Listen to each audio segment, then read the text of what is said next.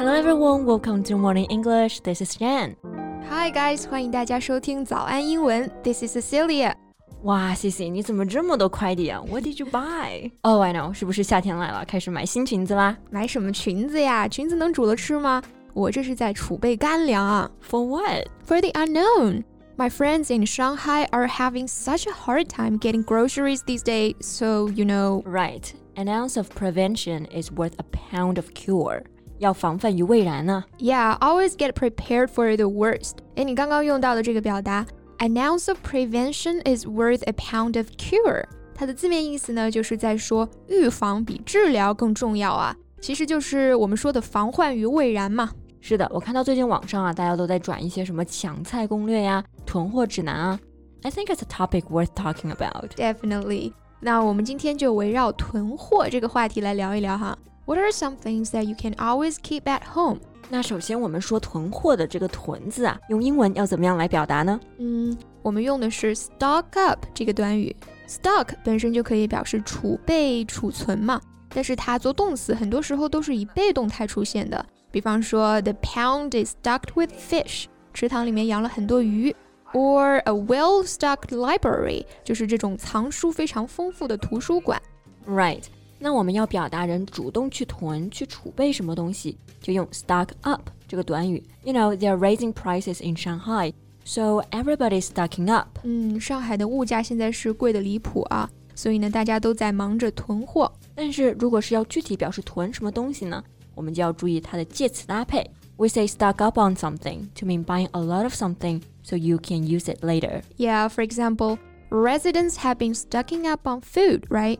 没错。 那居民呢开始囤积粮食了。那要注意这里的介词 on，如果不带介词，直接接名词，like stock up something or stock something up，那它表示的是在某物中备足货品，或者说存满、装满的意思。是的，就像很多朋友说，现在最大的安全感就来自于把冰箱塞满嘛。那把冰箱塞满，在冰箱存满东西，就可以说 stock up the refrigerator。So what are in these packages you've got? 你这么多快递都买了些啥呀？Well, I bought a lot of canned food. 嗯，那最经放呢又不占地方的，肯定就是这类 canned food. Canned 就是罐子，can 这个名词的形容词嘛，所以表示罐装的、听装的。那 canned food 也就是我们说的罐头了。那像包括 canned fruit 水果罐头，canned vegetables 蔬菜罐头，canned fish 鱼罐头。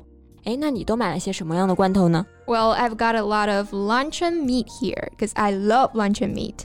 嗯，luncheon 就是午餐，lunch 正式叫法，所以 luncheon meat 就是我们说的午餐肉，一般都是罐装出售的嘛。Yeah, I think canned food is the biggest category because it lasts for a long time, has a lot of variety, and won't take up precious space in the fridge or freezer. 是的，又经放又不占地方。确实是囤货的首选啊。嗯，不过这种罐头食品 还有一类食品也是非常好储存的，就是 frozen food 啊，frozen food 根据字面意思就很好理解啊，就是我们说的速冻食品。没错，frozen 这个单词呢，大家应该都挺熟悉的哈。对，《冰雪奇缘》嘛。没错，《冰雪奇缘》这部电影的英文就叫做 frozen。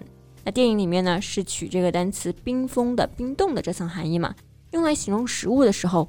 Frozen 就是用来表示它是冷冻的、冷藏的。Right. So what are something else? 还有什么是适合囤的食物啊？啊，我知道了，就是这种香菇啊、腐竹啊、木耳之类的，可以放好久好久吧？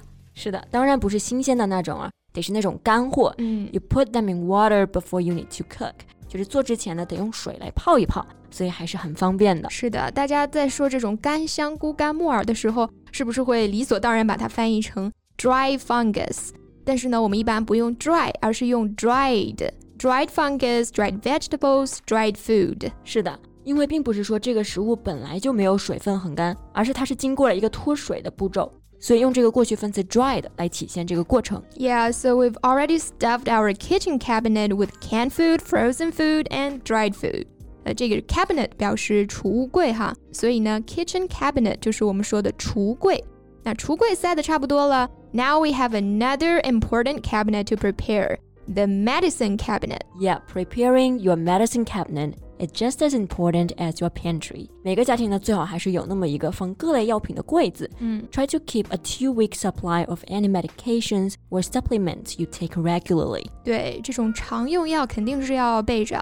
呃，像隔离期间，万一不小心感冒啦，有个头疼脑热的，you'll have flu and cold relief meds on hand for any seasonal illnesses。但是呢，还有一点要提醒大家，it's important to distinguish between panic shopping and being prepared。是的，我们在储备物资的时候，一定要基于理性去囤啊，而不能不加思考一通乱抢。那这种由于受到外界影响，内心产生恐慌而进行的抢购呢，英语中就叫做 panic buying。Right. Instead of being instructed by plan and consideration, panic buying behavior was driven by perceived lack of supplies, peer pressure, and most importantly, fear. Yeah, fear of the unknown, uncertainty over when the pandemic will end, whether we will face price increases. 其实也可以理解啊，嗯面对未知，人就是会害怕、会恐慌的嘛。But still, don't hoard，不要过分的去囤积啊。那这里 hoard 这个单词呢，虽然也表示囤，但它通常是表示那种 偷偷的、悄悄摸摸的去囤，嗯而且囤的数量非常多，所以带了一点负面的意思。嗯，就像我们说的囤积居奇，就可以用 hoard 这个词，或者是那种病态的囤积癖，我们也可以叫做 hoarding。Yeah, don't hoard. Buy what you need to be ready for a possible two-week quarantine, plus a bit extra just in case. 是的，按照大概两周的量去囤就好了。And yes, you should have enough food and supplies to last two weeks in case of quarantine. But no, you don't need to be hoarding toilet paper. 是的，之前国外不都是在抢厕纸吗？It's totally unnecessary. Besides, it'll take up so much space in your house. 对我发现外国人就是特别喜欢囤东西啊，而且国外超市本来东西就大，像牛奶、饼干这一些都是一大桶一大桶的卖，他们一次呢还买特别多。 Yeah, I guess we just have different shopping habits. 那我们中国人买东西，特别是买食物，讲究新鲜。 那外国人可能本来就住得远啊，每次买菜都是开着车去那种大型商超买，那肯定得多买点了。Yeah, that makes sense. Of course, we need to have these essentials at home too. 那这些生活必需品在家里多备一点肯定是好的，但是呢，不要买那么多，够用就行。没错，生活必需品我们用的是 essential 这个词。那做形容词，它表示必不可少的；做名词呢，就是必不可少的东西、必需品啦。比方说，你紧急出差都来不及收拾行李啊，就可以说 I only had time to pack the bare essentials. 嗯，就是说我们只来得及带上最基本的必需品。 Right. So, dear listeners, 这期节目先到这里了。You can start to stock up and stay safe, stay happy. So, thank you so much for listening. This is Cecilia. This is Jen. See you next time. Bye. Bye. This podcast is from Morning English. 学口语就来 早安英文。